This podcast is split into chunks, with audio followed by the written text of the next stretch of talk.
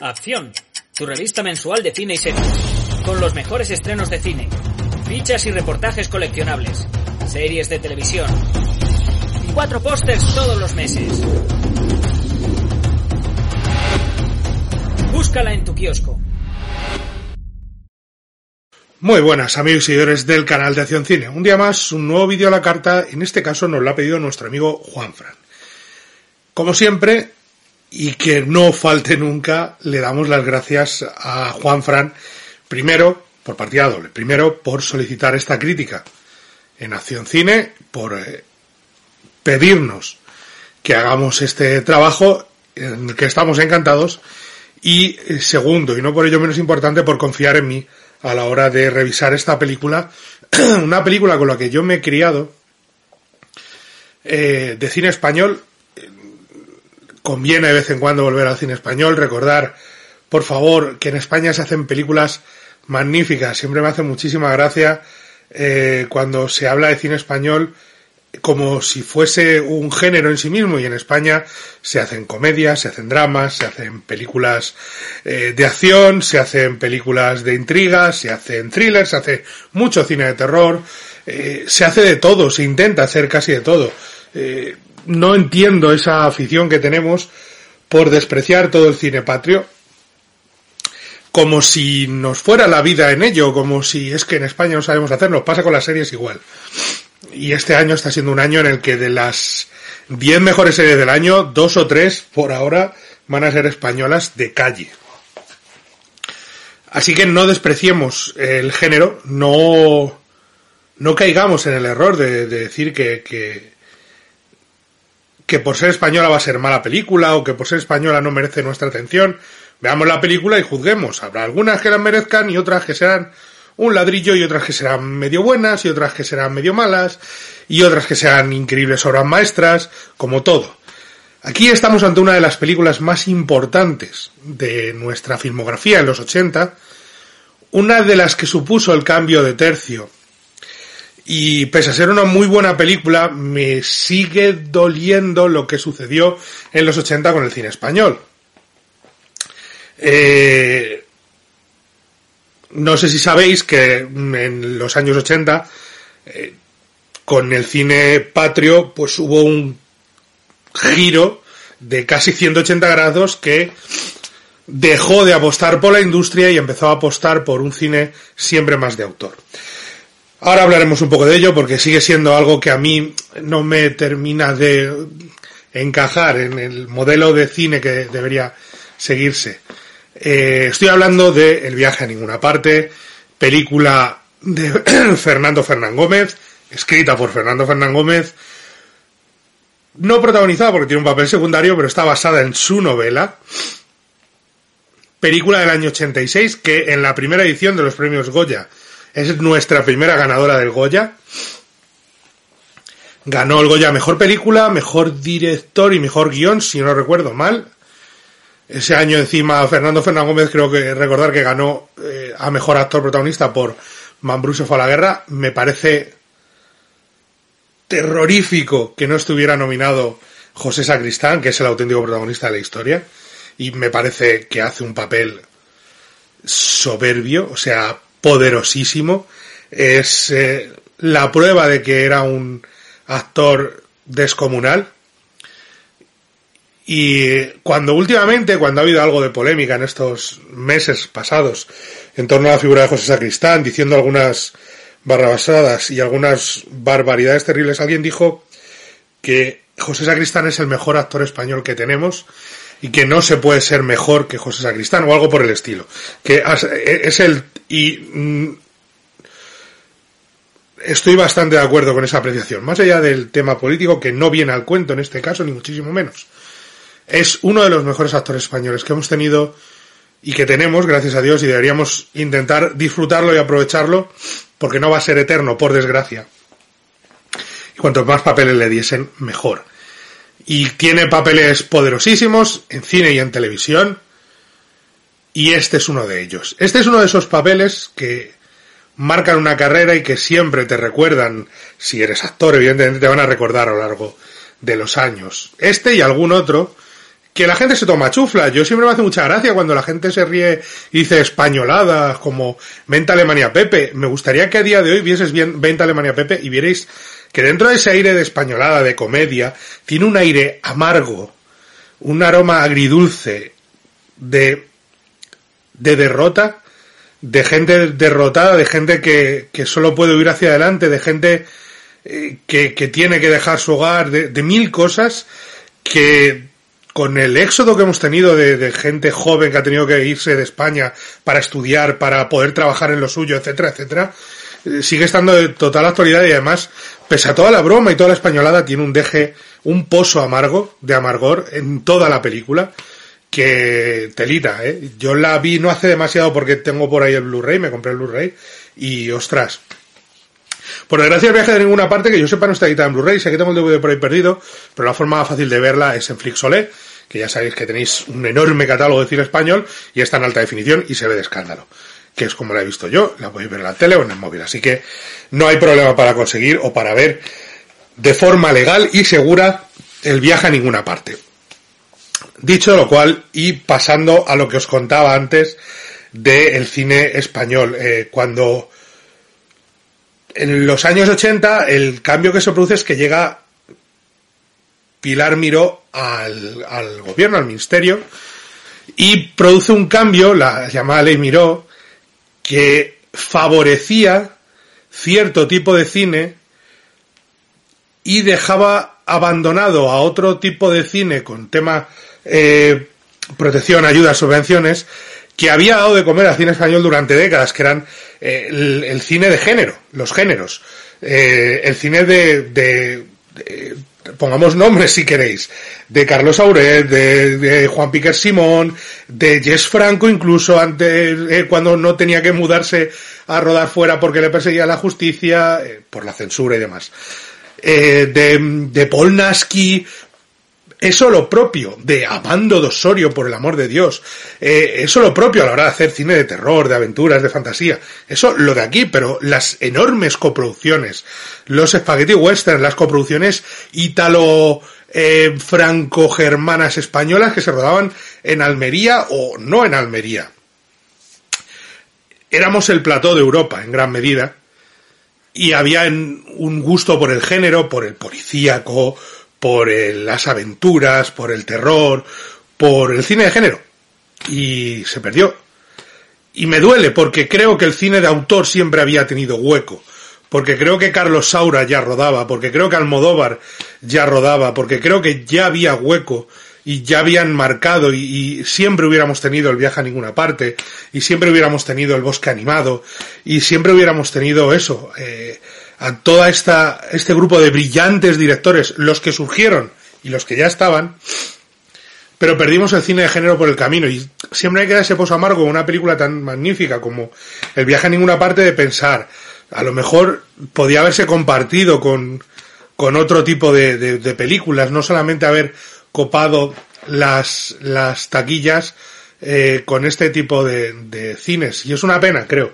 Eh, de todas maneras, esto es un análisis muy a grosso modo, de verdad, no es nada profundo, simplemente para que entienda las circunstancias eh, de la época donde se estrenó esta película y de la época en la que se rodó y de la época social y sobre todo política de esa España que salía de una terrible dictadura de casi 40 años, se enfrentaba a una transición política a la llegada de la democracia y en el año 82, si no recuerdo mal, bueno, la memoria eh, no es lo que era, llega la llegada de un gobierno socialista. Y grandes cambios y una apuesta por la apertura y por la cultura y por todo. Pero a veces, en ese empeño, pues nos dejamos atrás, nos olvidamos a gente que acabó sin poder dirigir casi. Y sin poder hacer lo que hacían antes, que era una maravilla para consumir. Evidentemente no iban a ganar Goyas, iban a hacer entretener a la gente. Pero fuera de todo eso, de toda esa historia y de toda esa parte que si indagan un poco descubrirán muchísimo más y verán mucho una visión mucho más global del asunto. Primero y más importante con el viaje en ninguna parte mencionar que esta crítica, por supuesto, lleva spoilers. Spoilers. No es que la propia historia sea muy sorprendente, aunque tiene un giro al final, pero hay spoilers, ¿vale? Hay spoilers por todos lados. Así que por favor, si no han visto el viaje en ninguna parte, ya saben dónde encontrarla, véanla, disfrútenla, son dos horas y cuarto. Y cuando terminen, vuelven y hablamos de ella. Yo imagino que el amigo Juan Fran ya la ha visto varias veces y por eso nos ha pedido la crítica. La conocerá de arriba abajo, a lo mejor le trae recuerdos de la infancia, quizá la veía como yo con sus padres en televisión, o quizás se la ponían sus abuelos, no lo sé. Pero al resto, que no la habéis visto, los que no la habéis visto, por favor, para del vídeo y ved la película y luego volvéis. Porque a partir de aquí vamos a destripar la historia. Aunque, y repito, spoilers, ¿vale? Va a haber destripamiento de cine. Spoilers. El propio título ya nos da una clave del final de la película. Ahí está la gracia. Porque al final esta película es un viaje a ninguna parte. Aunque el protagonista crea que sí. La historia es una historia que es un homenaje a los cómicos, os repito, está basada en la novela del propio Fernán Gómez. Es un homenaje a los cómicos, eh, aquella película cómicos. Eh, creo que Emilio Aragón en Pájaros de Papel era la que hizo que también tenía un homenaje a, todo esto. Eran aquellos grupos teatrales minúsculos, familiares, las compañías, en este caso la compañía Iniesta Galván, que viajaban de pueblo en pueblo eh, por unas monedas y casi unos metros de pan para interpretar donde pudiesen, en un salón de actos, en un sótano, en una bodega, en un corral, en un patio de luces, donde fuese por unos pocos duros para poder seguir comiendo, por amor al arte, por y no por en, el sentido figurado de la expresión por amor al arte, sino en el sentido literal, por amor al arte, por amor al, a interpretar y a los textos que interpretaban, que para ellos eran sagrados, por interpretar a los grandes, por interpretar a los hermanos Quintero, por interpretar a Miguel Miura. Todo eso para ello era, para ellos era la vida, les daba la vida. Y entonces en esta compañía, en esta triste compañía, con más pena que gloria, nos encontramos una serie de personajes maravillosos y lamentables a la vez, eh, en esta compañía liderada por don Arturo, don Arturo Galván, eh, y su hijo, Carlos Galván, que son Fernando Fernán Gómez y, por supuesto, eh, el maravilloso José Sacristán. Y luego, pues en esa misma compañía está, tenemos a, Laura del Sol, que, que era una de las, de, la parte más importante, que era Juanita Plaza. Tenemos, por supuesto, la llegada del personaje de Gabino Diego, que es el hijo, que es Carlitos, que es el hijo perdido, por así decirlo, eh, de Galicia, el hijo que viene de Galicia, de Carlos Galván, el tercero de los Galván. Tenemos a Julia Iniesta, la que da nombre al resto de la compañía, que es María Luisa Ponte, y tenemos a Nuria Gallardo, que es ni más ni menos que Rosita, la prima. Y que uno nunca sabe muy bien cómo están relacionados, porque como ellos mismos dicen, llegó un momento en el que se olvidaron cuál es el grado de parentesco entre, entre primos. Es mi prima por parte de... es bastante divertido. Y la película refleja eso, esos viajes entre pueblos, casi como sketch, eh, como si fueran fragmentos, como si fueran chistes deslavazados de una vida. Y tiene un motivo, y lo vemos desde el principio. El motivo, y, de hecho parece que va a haber un hilo conductor más importante, pero ese hilo va desapareciendo y la película acaba teniendo, siendo muy inconexa, y tiene un porqué. La historia que nos están contando viene dada desde el inicio por esa ruptura de la cuarta pared, que se da con José Sacristán, un José Sacristán mayor, sin pelo, con arrugas, un trabajo de maquillaje y peluquería brutal, de verdad, parece de verdad que tiene 70 años, y cómo nos está contando su vida. Le está contando su vida a alguien, a un público que somos nosotros, pero que es un personaje que pronto aparecerá, que es un doctor, que es eh, eh, Miguel Reyán, ni más ni menos. Y ese hombre le, le dirá, le, le, contará con el que con el que hablará y con el que mm, departirá sobre su vida, a él le está contando su vida. En un como pronto descubrimos, en, un, una residencia de ancianos. Está apartado del mundo en una residencia y le habla de cuando fue un exitoso actor, pero también que para ello le cuenta la historia de cómo llegó y se convirtió eh, y cómo fue cómico durante muchos años. Y es una historia divertida, sobre todo la presencia de Gabino Diego, que parece que va a ser el conductor de la historia. Se me olvidó mencionar a Juan Diego, por favor, que está brutal, como Juan Conejo, como el amigo y el eh, eh, miembro del, teatro, y por supuesto el contable, el que lleva las cuentas. Eh, un genio de, de, la interpretación y en esta película un personaje maravilloso. Pero la película te cuenta ese, esos viajes entre pueblos, esa historia que parece que va a llevar unida a la llegada del hijo, pero la presencia del hijo es temporal, es muy temporal. La presencia de Gabino Diego, que es muy divertida y que tiene momentos realmente hilarantes y que juega muchísimo con, con esas bromas de, de eh, no me llame de usted, que, que soy tu padre, no me hace falta. Y el otro, no le llamo de usted, por, eh, con el acento gallego que ponía Gabino Diego, no le llamo de usted porque es mi padre, le llamo de usted porque no le conozco. Y es su padre, pero claro, es que tiene 18 años y no le ha visto nunca. Le ha mandado dinero un par de veces, mandó dinero, pero no le conoce y no le llamo de usted porque, porque no le, porque sea mi padre, por respeto, le llamo de usted porque no le conozco. Es maravilloso, ese tono de humor, ese tono ácido, que recuerda muchas veces, evidentemente, a aquel cine de los años 50 y 60, que recuerda enormemente a cómicos, que recuerda eh, a Bardem, que recuerda a Berlanga, Azcona, aunque no tiene ese punto de mala leche que tenían los otros, sobre todo Azcona y Berlanga, le falta un girito de, mala uva, pero porque no quiere ser eso. Quiere homenajear a aquel cine, sin duda, y juega con ese humor, con esos diálogos a veces casi surrealistas, pero brillantes, pero también juega con, con saber que su historia es otra, que quiere homenajear a aquella gente, pero quiere hacerlo de manera que no nos olvidemos de ello, que no digamos qué historia más bonita, qué, qué superación, qué sueños conseguidos. No, quiere que digamos, joder, es que, es que aquello se perdió completamente.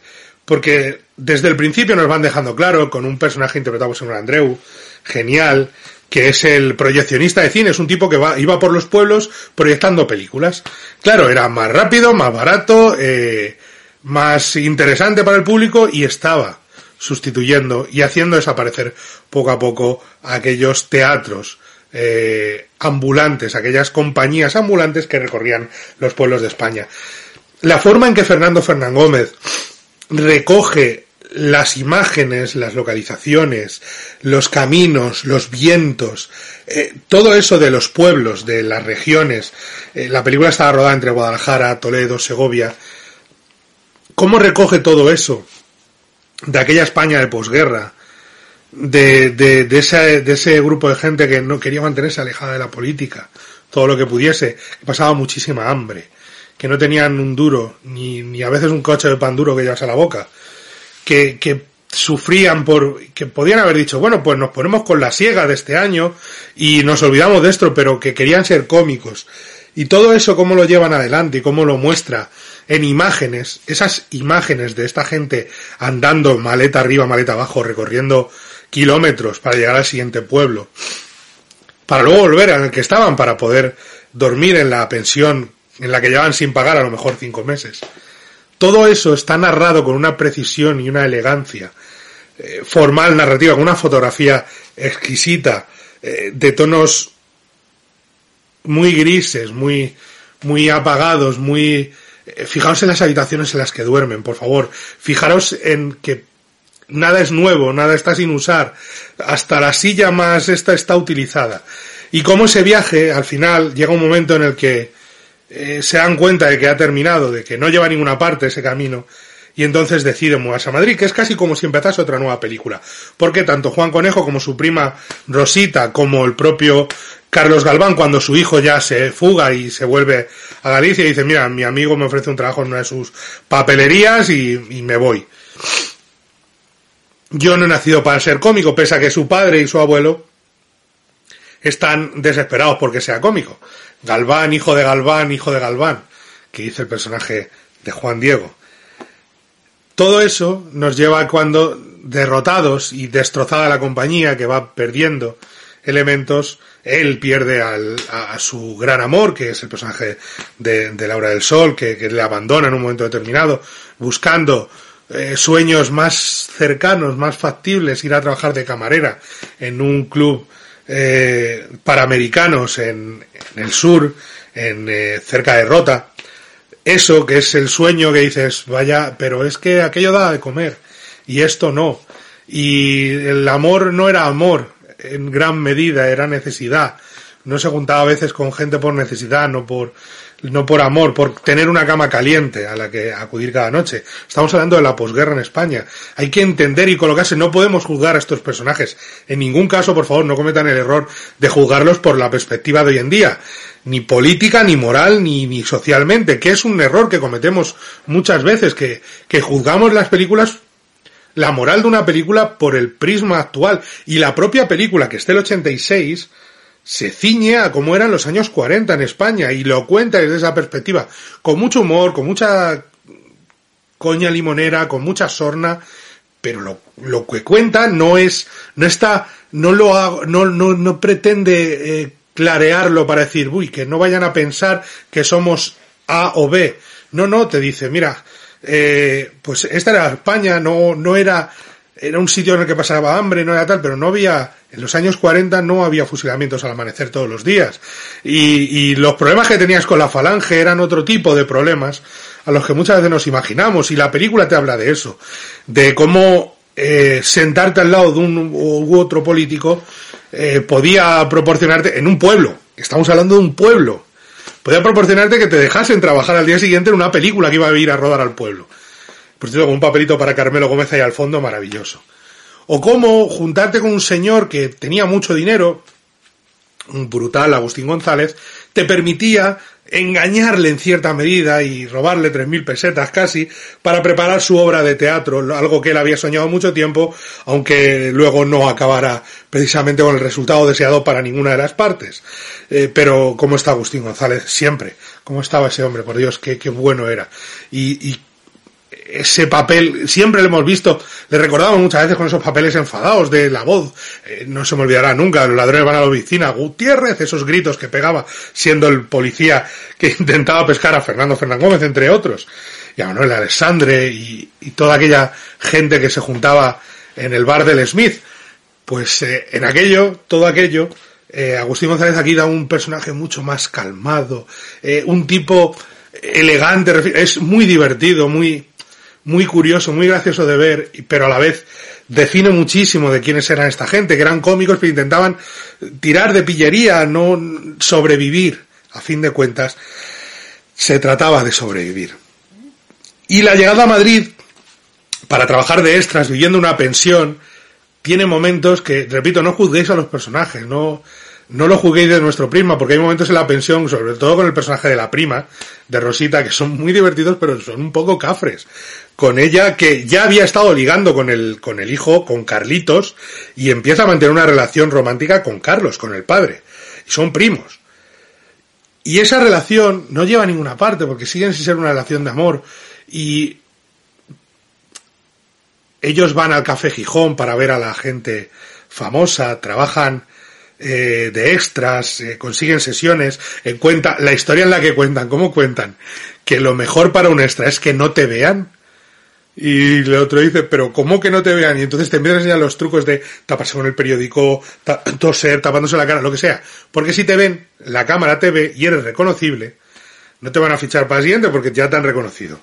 Entonces la mejor forma es que no te reconozcan. Y cómo está rodado eso, es divertidísimo, pero además tiene mucho sentido y es decir, claro, esta gente lo que pretendía es que nadie supiera que eran ellos. Que habían llegado ahí, que, que estaban trabajando y que había un bulto ¿Eh? Ahí hay un señor leyendo el periódico. Y este señor que cruza que se tapa la cara con el periódico. Todo eso, que es muy divertido, explica mucho de esa época y nos lleva. Todo esto nos lo está contando siempre el personaje eh, anciano ya de Carlos Galván, de José, Sacristán, de José Sacristán.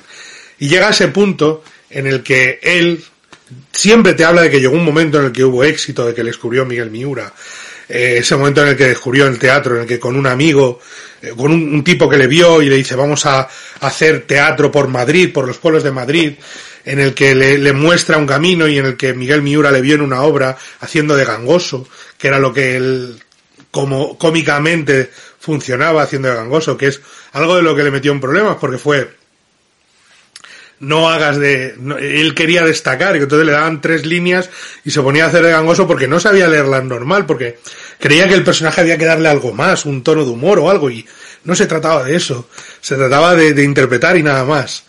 Y él cree, porque esto es todo creer, que todo eso sucedió. Y que él en un momento determinado triunfó y tuvo una vida en la que... Y aquí es donde la película acelera maravillosamente para no dejar al personaje desnudo. Y te habla de Cannes y de Venecia y de los éxitos y de... y a veces ves imágenes y, y ves esos momentos en los que eh, con el paso de los años te habla del éxito del dinero, de, de cómo se compró un piso y de cómo eh, ganó premios en España y cómo trabajó en México en el teatro, pero algo no encaja. Y te habla de los recortes, tiene maletas llenas de recortes, pero algo no encaja. Y cuando ya de mayor, cuando ya le vemos de mayor que ya anciano pide ayuda, se reencuentra con Juan, eh, con el personaje de Juan Diego, con Juan Conejo, y le pide, que ahora tiene una librería, y le pide que por favor le busque, que ya que tiene contactos con la falange, que le busque un sitio en la, en una residencia, porque es demasiado mayor para trabajar, ya nadie le contrata, pero demasiado joven para que le acepten, con lo cual necesita que alguien mueva los hilos. Y cuando ya le aceptan y allí conoce a Daniel Otero, el gran Daniel Otero, el gran actor de teatro y todo eso, en una charla con Juan dice que le dice, mi amigo el pianista, un pianista que he retirado con él, se enfadó conmigo el otro día, dice que soy un mentiroso. Y dice, claro, eres un mentiroso. Tu oficio es mentir. Y entonces nos revelan la verdad, que la verdad nos la habían revelado desde el principio a poquito que nos demos cuenta, estamos, nos vamos a percatar que hay muchos problemas con la amnesia, muchas fechas cambiadas, muchos errores que se autocorrige. Claro, el personaje de, de José Acristán nunca triunfó. Nunca fue nadie todos los recuerdos que te ha contado. Y por eso fijaos que a partir de que dice, y aquí triunfé, los recuerdos son muy breves, muy, muy cogidos con, con hilos. Cuando te habla de tal o cual, ya no vemos tanto recuerdo. No son extensos como cuando nos cuenta su vida de cómico y de extra. Nos dice, no, me llegaban, me acosaban, me mandaban cartas y ves a lo mejor un plano de tres chicas pidiéndole un autógrafo. Pero ya no es el detallista relato que hemos visto antes. Y es que todo ha estado en su cabeza. Su ansia de éxito, su, su sueño de grandeza, le llevó a inventarse una vida de recortes ajenos. El, psiquiatra le pregunta, eh, guarda todos los recortes, todas las críticas, las buenas y las malas. dice, hay que acordarse de todo lo bueno y de todo lo malo. Nunca nadie le dedicó una crítica, se lo dice el personaje de Juan Diego, nadie te dedicó una crítica. Pero él es incapaz de aceptar esa realidad. Él es incapaz de aceptar que nunca fue nadie más que un extra y un cómico, que es imprescindible recordar que fue un cómico.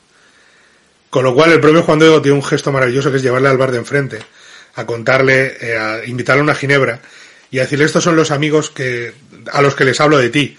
Ah, y tal. Y él dice, pero les habla de, le habla de mí, por supuesto. Y eh, para que les cuente historias, las historias que nunca pasaron y usted conoció a Cantinflas, hombre, Mario, me llamaba mi cuate.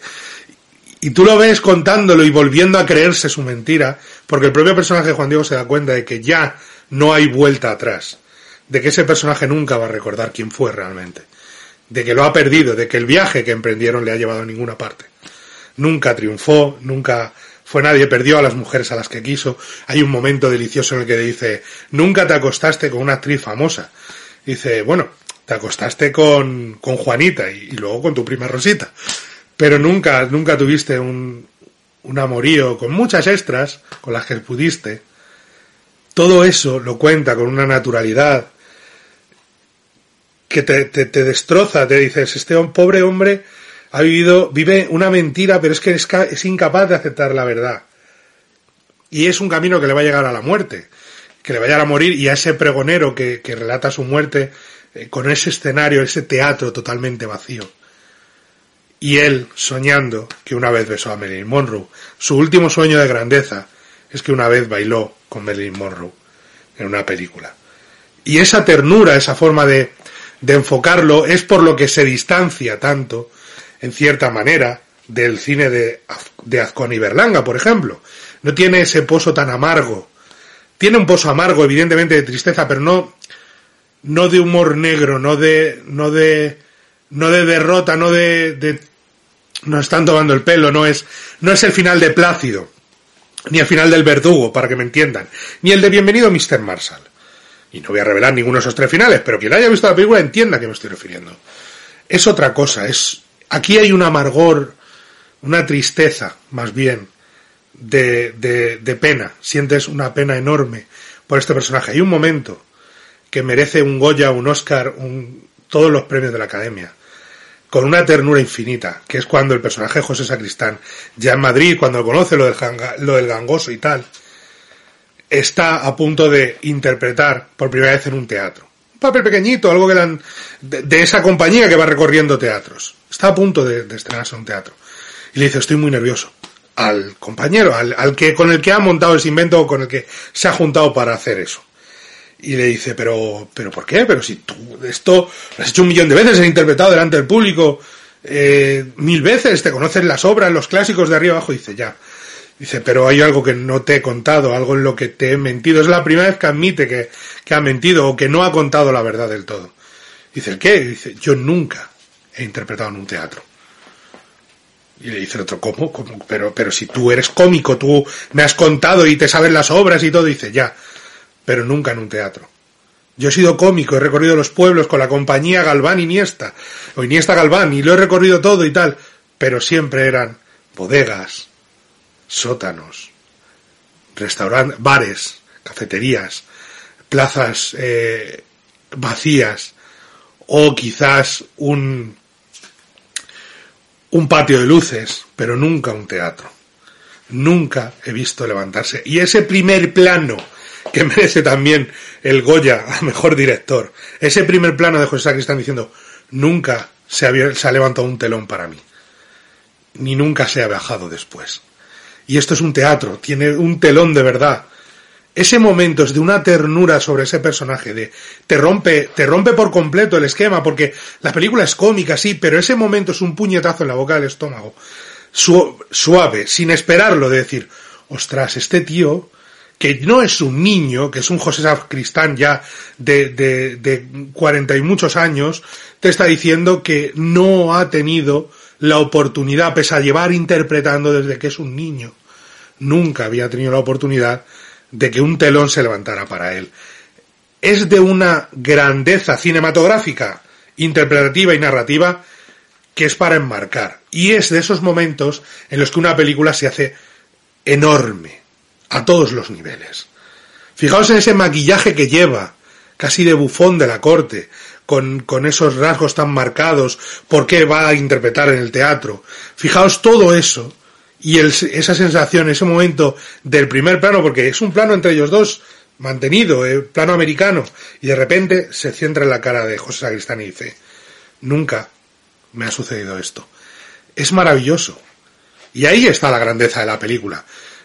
Y ahí reside ese homenaje enorme a toda aquella generación de cómicos, a toda aquella generación de artistas, a toda aquella generación de músicos que recorrieron plazas, pueblos, calles, buscando trabajo, sin renunciar a su arte, buscando un sueño que en muchos casos nunca se cumplió. Y por eso es tan buena la película. Por todo eso que engloba eso que al final es un viaje a ninguna parte con esa escena final del pregonero en una plaza vacía, del teatro vacío, de los tres o cuatro que la acompañan a la hora de la muerte, y de ese pregón que ya hemos visto antes cómo era, el pregonero anunciaba que en no sé qué de la casa del pueblo, en la compañía Iniesta va a interpretar tal obra de teatro, ese mismo pregonero, en una plaza un poco más grande, en una época como la posguerra, que pregonaba aquello, aquí, nos despide con la, con la muerte de, José Sacristán, muriendo eh, anciano y solo, sin su hijo, sin su padre fallecido tiempo atrás, cuando nos, nunca sabremos cómo muere el padre de verdad, cuando nos miente y nos dice, como tenía un piso de lujo, nunca le faltó nada, eso es mentira, lo sabremos después, pero es mentira. Su hijo lo perdió, sus dos amores los perdió, Sí, hay gente con él, sus viejos amigos, hay un momento maravilloso con Daniel Otero cuando le dice lo de yo le vi actuar en el María Guerrero. No, no, fue en el español. No, no, usted hizo más en el María Guerrero. ¿Se acuerda usted mejor que yo de mi propia carrera? Y le dice, es que está todo en los recortes. Y abre las maletas, están llenas de recortes, pero de recortes al azar de periódicos lanzados de pero llena hasta los topes. Es imposible encontrar algo aquí. Sí, todavía no he tenido tiempo de organizarlo toda esa forma de contarlo, esa ternura, esa naturalidad en los diálogos, no están declamando solo cuando hacen teatro. Están teniendo conversaciones reales y funciona de maravilla. Problemas de la película, ¿qué los tiene? Y por eso, para mí no es una película de cinco estrellas, sino que es una película de cuatro, lo siento Juanfran, he de ser honesto. Se le va de la mano muchísimo la duración, no necesita dos horas y cuarto. Y se le va de la mano en escenas muy, muy concretas. La escena de los novios metiéndose mano en la fiesta del pueblo con Juan Diego borracho, sacando la pistola y obligándose a... es incómoda de ver, en cualquier tiempo y lugar. No tiene, no aporta nada. No te está contando nada. No te está dando nada, nada más que un momento en el que dices, tío, ¿esto qué pinta aquí? Esa escena son cinco minutos. Esa escena sobra. Lo siento, pero sobra. No sé cómo será en el libro, porque el libro lo recuerdo leerlo hace mil años, creo que en el instituto. Y no recuerdo prácticamente hace mil años. Estoy hablando a lo mejor del año 95, 96, o sea, hace cuarto de, cuarto de siglo. Dios mío de mi vida, cómo pasa el tiempo. Eh, no, no recuerdo si era parte del, del mismo, si lo incorporó después, pero no, no, no encaja con la historia se le va de la mano con eso, se le va y yo entiendo que hay un que ese estilo de, fragmentario de la historia eh, ayuda a lo que está contando, que es que son los recuerdos inconexos de este hombre que nos los está contando nosotros. Recuerdo el viaje tal, la voz de José Sacristán es es una maravilla oírla, la voz en off, en off, es simplemente oírlo es porque se nota ese cansancio, esa tristeza, ese final del camino, ese viaje que no ha llevado a ningún lado. Todo eso nos lo, nos lo vende muy bien, sí, pero es muy inconexo, sigue siendo muy inconexo. El paso a Madrid es es como otra película, está diciendo, más sacado totalmente de esto. La desaparición de personajes llega un momento en el que lo que nos dicen de no, lo que digo muchas veces de, que he dicho en alguna ocasión, de parece que se le acaba el contrato a, los, a ciertos actores, parece que a Camino Diego se le acaba el contrato. Y a las actrices femeninas. Y, y por ejemplo, McCoy sale muy poquito haciendo de, la monja, lo cual es una pena porque es un pedazo de actriz. Y Marisa Ponte tiene más papel, pero hay, hay, cosas como que de momento, y no es por, no es por eso, es porque, porque son fragmentos, porque está muy cortado, porque, por ejemplo, él no puede recordar cómo su padre falleció en la casa y demás, porque aquello nunca pasó. Con lo cual entiendo el fragmentario, pero es complicado. ¿Vale? Es complicado de, entender narrativamente para un espectador normal. Eh, puede decir, es que no me está contando nada, claro, es un viaje a ningún lado. Pero sobre todo es esa innecesaria excesiva duración que sabes perfectamente que hay escenas que podías recortar. Que le sobran 10 minutos, 15, 20 de película tranquilamente. Que da vueltas en torno a ciertos temas, como por ejemplo cuando llegan a Madrid la, la escena en la que intenta el, eh, meterle mano el, el, marido de la pensionista a la chica, o, o, la escena del anís, cuando le está dando, bebiendo el anís con la dueña de la pensión, no aportan realmente nada, no te está contando nada. Son relleno puro, es como, tiene que durar dos horas y cuarto, tiene que durar dos horas y cuarto. Y ahí es donde para mí está el gran pecado de la película, en esa excesiva duración. Y en un detalle técnico que sí es verdad que en la época era muy complicado y es el doblaje toda la película no hay casi sonido directo. Todo está doblado. Y era una costumbre muy, muy, muy habitual en el cine español. Y se nota. En gran medida se nota. Y es una pena. Porque creo que las interpretaciones en directo dan mucho más de sí. Mucho más de sí. ¿Y qué demonios? Es de cuatro estrellas porque la Academia de, no tuvo las santas narices de darle, de ni siquiera nominar al Goya a José Sacristán. Ni a Juan Diego. Juan Diego estuvo nominado por Dragon Rapid aquel año. Pero no por esta. Y eso sí, eso, eso no se perdona. Eso es olvido, pero no perdono. Tío, no se puede hacer mejor. De verdad, creedme. Si no habéis visto la película, que no sé qué estáis haciendo, que está, os he destripado entera. Hay pocas interpretaciones que estén al nivel de lo que hace José Sacristán con nada. Con ternura, con, con un personaje que es un cómico y que como tal lo que nos está contando es una tragicomedia, con una mirada, con un gesto, con una palabra, eh, transmitirlo todo. Y está enorme. Y por eso es uno de los mejores actores que tenemos. En cualquier caso y en cualquier papel. Y ahora que está metido en televisión, también, cada vez que salen, es que engrandece cualquier cosa. Sea Velvet, sea mm, lo que sea. Este señor aparece y lo engrandece. Dos series como, como Quién da a la vez y, y Este es mi barrio, eh, en los años 90, en los inicios, Este es mi barrio fue un fracaso, pero Quién da a la vez fue un, un éxito apoteósico de, de audiencia, junto con, por eso llegó Este es mi barrio, junto con Lleno por favor y, y demás en aquella época de las nacientes eh, cadenas privadas y sus series eh, son prueba de eso, del carisma, del, del poder, del, del, talento de actores que era, estaban muy por encima de lo que se podía encontrar en otro lado. Y, y, aquí los vais a tener a muchos de ellos, ya os digo. Incluso el pequeño papel de Agustín González está genial. Juan Diego, que es un portento, es Juan Diego, es un portento. Fernando Fernández Gómez, no lo voy a descubrir ahora. Las actrices femeninas. Todo, todo funciona porque están sensacionales. Porque el guion es muy bueno. Y porque la dirección, con esos toques, con esa cuidada decoración, con esa fotografía, con esa elegancia, con ese clasicismo formal, nos devuelve a una época de cine que muchas veces creemos perdida pero que hay que recuperar. Si son cuatro estrellas, querido amigo Juan Fran, no es por nada más que por su excesiva duración, quizá por ese exceso fragmentario que a veces no le sienta bien y sobre todo eh, creo que es una película que tenemos que volver a ver. Muchas veces si es posible. Y que es orgullo. Eh, si veis análisis cinematográficos desde fuera, muchos la consideran la mejor película española de los 80. Yo no estaría tan de acuerdo, pero sin duda es una de las mejores. Y de las más significativas, de las más importantes y de las más queridas. Así que si podéis, si no la habéis visto, ved, por favor, este El viaje a ninguna parte.